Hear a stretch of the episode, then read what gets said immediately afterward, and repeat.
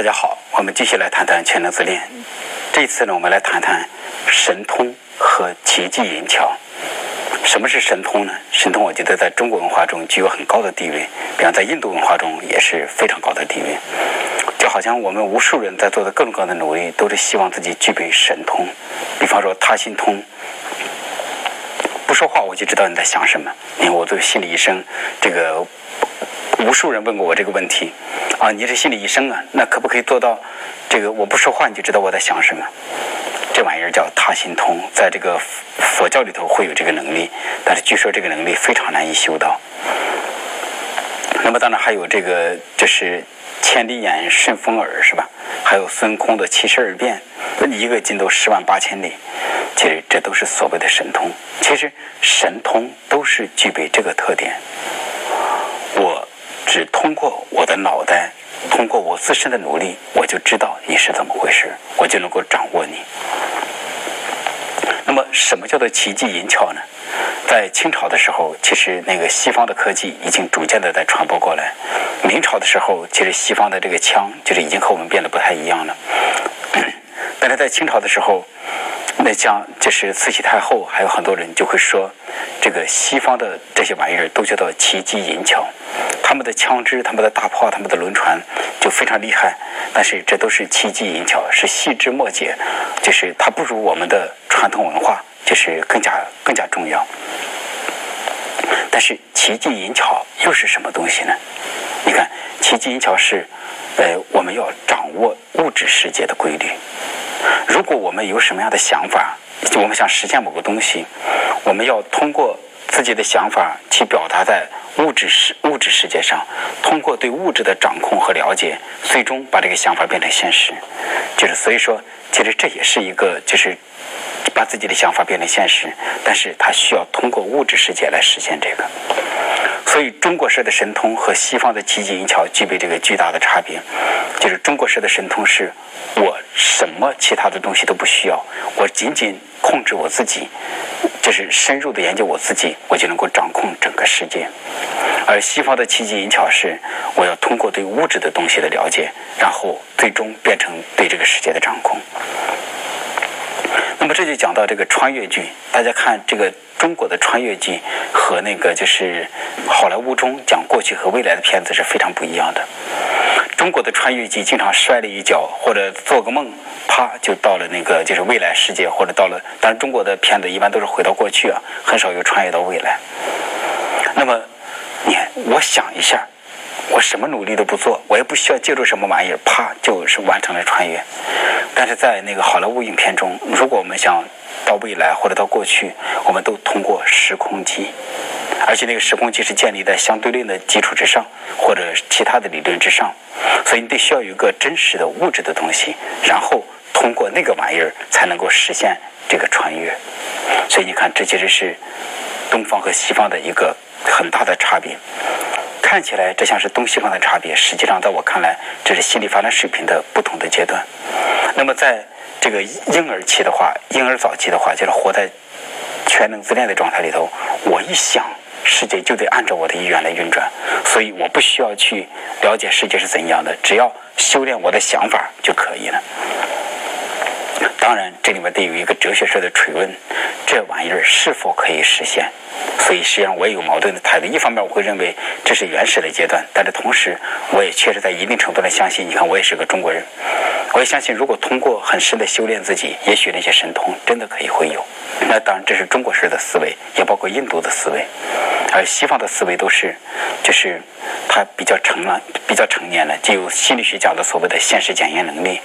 如果你想去实现某个东西，你想掌控某个东西，你必须尊重外部现实世界，你找到外部现实世界的规律，按照这些规律做事情，然后你才能够实现你的梦想。那么差别是什么呢？还是我前面讲过，全能自恋是孤独的，我只搞我自己就可以了。而这个所谓的现实检验能力，就意味着在我之外有另外一个客观世界存在。我需要掌握那个外部世界的东西，我需要去了解它，而且放下我自己的自恋，然后才能够掌握到那个事物。所以实际上。这个神通是在玩自己。西方的科技或者我们老佛爷嘴中说的奇迹银桥，实际上意味着你活在关系中，你要去掌握一个外部世界。那么有这个话题可以引出非常多的非常有趣的事情呢。就比方说，我有一次看见网上一个新闻，讲到两千年的时候，呃，著名的南街村党支部书记，然后他想制造永动机。呃，依我所知，两千年的时候，应该永动机的热其实已经过去了，而且这个永动机其实照那个西方的物理学来讲，这个永动机是不可能的。就是，但是我也看过很多科幻小说，那个就是包括前几年就是中国人写的科幻小说，仍然讲到在另外一种理论上，永动机是可能的。但这个这个玩意儿其实也是给，就是说好像修通了一些什么东西，出在一些什么点儿上，这个宇宙的能量就可以源源不断的到你那个机器上。那这个我们就另当别论，先不多讲了。但至少在两千年的时候，永动机热已经过去了，而且永动机我们都知道违反了物理规律，这是不可能的。但是，这个南街村的党支部书记，我想这也是全能自恋的表现。也许他觉得自己无所不知、无所不晓、无所不能，所以他要制造永动机。怎么制造呢？买了三辆奥迪轿车，然后点燃了九九八十一盏灯，要供应八仙下凡，保佑永动机的研究成功。最后花了两千多万，大家也知道那是两千年的时候的两千多万。然后不幸的是失败了，那么当然会失败，是吗？所以这就是一种，就是听上去非常荒诞不经的是，呃，三辆奥迪轿车，九九八十一盏灯，要供应八仙下凡，要靠八仙的保佑来制造出一个永动机来。你看这个西方的科技，奥迪车，然后又和。这个中国式的就是神通，就是八仙下凡，这样结合在一起，就要知道这么一种东西。然后有这个话题，后来我就在网上，就首先我自己想到了，这是一个很著名的诗。我本来以为是主席写的，后来我才知，后来再搜了一下才知道呢，就是是我是我错误的理解，就是在大跃进时时代的，就是一首诗。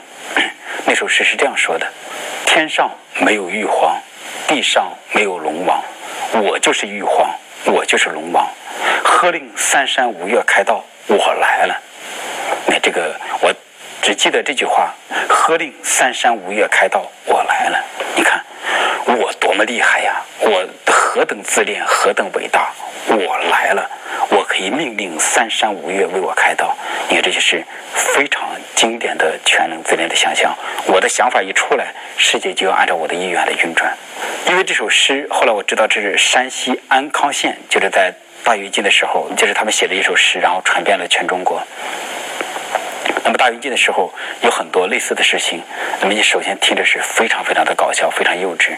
但是我们说现在呀，当时这些东西都是盛行一时。那接下来我给大家用手机就是记录的，就是念一下，就是大跃进时代的，就是一首诗，就是一些诗，因为其实非常幼稚，但是也非常可爱。呃，就是背不过，所以我给大家来念一下。比方四四川的一首就是歌谣是这样写的：稻米赶黄豆，也就是稻米可以跟黄豆一样大，玉米有人大，花生像山芋，山芋超冬瓜。呃，蚕蚕长猫一样大，猪长像大象，就是那个蚕可以像猫一样大。我不知道你们怎么想的，我一想，我说天哪，这这这会吓死我。然后猪长得像大象，一颗白菜五百斤，上面站个胖妹妹，鱼苗撒下千万条，条条养的扁担秧，玉米杆穿九天，浑身棒子有几千，就而且真的是。这个非常可爱，来大家想想，在那个时候，就是中国画里头经常有那个什么胖娃娃，就是抱着，就是好像各种各样的这种农农产品。我觉得这个反映了这种就是思想，就好像我们可以违反自然规律，我们可以想让怎么样就怎么样。稻子像黄豆一样大，黄豆像地瓜一样大，然后蚕可以长得像猫一样大，然后猪长得像大象一样大，而且这首这些东西写的那么真实。那么还有这样一首诗，叫“呃，惊动天上太白星，一阵出声转卷入云，惊动天上太白星，拨开云头往下看，呵，梯田修上了南天门。这都是充分的在表达这个全能自恋的部分，就是我想让大自然怎样，大自然就会怎样，而不是说我去研究大自然的规律，我按照大自然、按照物质世界的规律来做事情。就是如果按照物质规律，按照大自然客观世界的规律的事情，我想我们不会动不动就提出来感应超美，是吗？我们也不会就是做刚才这样的想象，就是我们就首先我尊重大自然。但是如果我们处在婴儿式的全能自恋中，我们就会认为这个世界可以完全如自己所愿。那像刚才讲这些事情，我们仍然会觉得这是。全能自恋似乎是很夸张的事情，也许和自己没有关系。比方刚才我讲的南街村的故事，和这个就是大跃进时代的事情，我可以持一种嘲笑的态度，就觉得哇，好幼稚，好可爱。但是如果深入反思的话，你会发现类似的心理在我们身上是非常多的。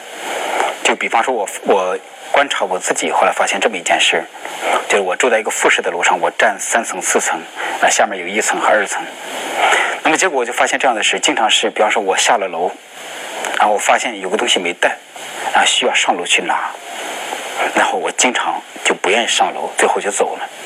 但问题是，有时候是一件很普通的事，就比方说我想带一本书下去，结果就是这本书我忘了，然后就上去拿，我怕麻烦，因为没有电梯，我要自己爬三四楼，而且我怀疑就算有电梯，我也不愿意上去。那么有些时候是一个很重要的东西，比方说银行卡。甚至钱包我没带，然后想了想，哎呀，我口袋里有钱，去了我的工作室，工作室有钱，我可以不用带钱包。然后，但实际上这个时候就可能会带来很多不便。那么还有一些时候，甚至涉涉及到合同，涉及到一些很重要的事情，非如此不可，必须要做的事，我发现我仍然不愿意上去。为什么呢？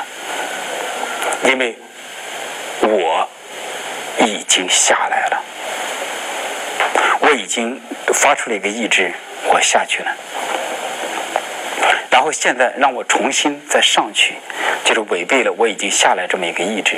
而且我要上去拿那个东西，就是我要需要爬三层或者四层这样的楼，这让我费劲儿。我不愿意费这个劲儿。那么到底是这个劲儿会让我很累吗？会伤害到我吗？那实际上不是，仅仅是。我活在这样的世界里，我希望这个世界是我一动念头，世界就能够按照我的意愿来运转。如果需要让我上个楼才能把东西拿下来，我不愿意去做。所以最好我有个神通，就是过来，然后那个东西就过来了。就是我发现会有这样的心理。如果我们仔细的觉知自己的话，你会发现很多很多事情都有类似的心理出来。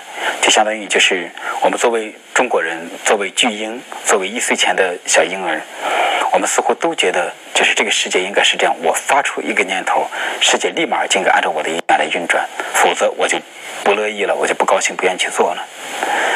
呃，就比方说收拾家务这件事情，当然就是我的观察不一定对啊，因为我毕竟在这个西方并没有特别深的生活过，最多就是去年在伦敦待过一个月。但是我听很多很多朋友讲过这样的事情，就是像欧美的家庭经常干净的不像样，而且欧美的家庭普遍是不请保姆的，他们可能有家庭主妇，比方说太太不去工作在家里头，但是有很大的房子，而且家里干净的不像样。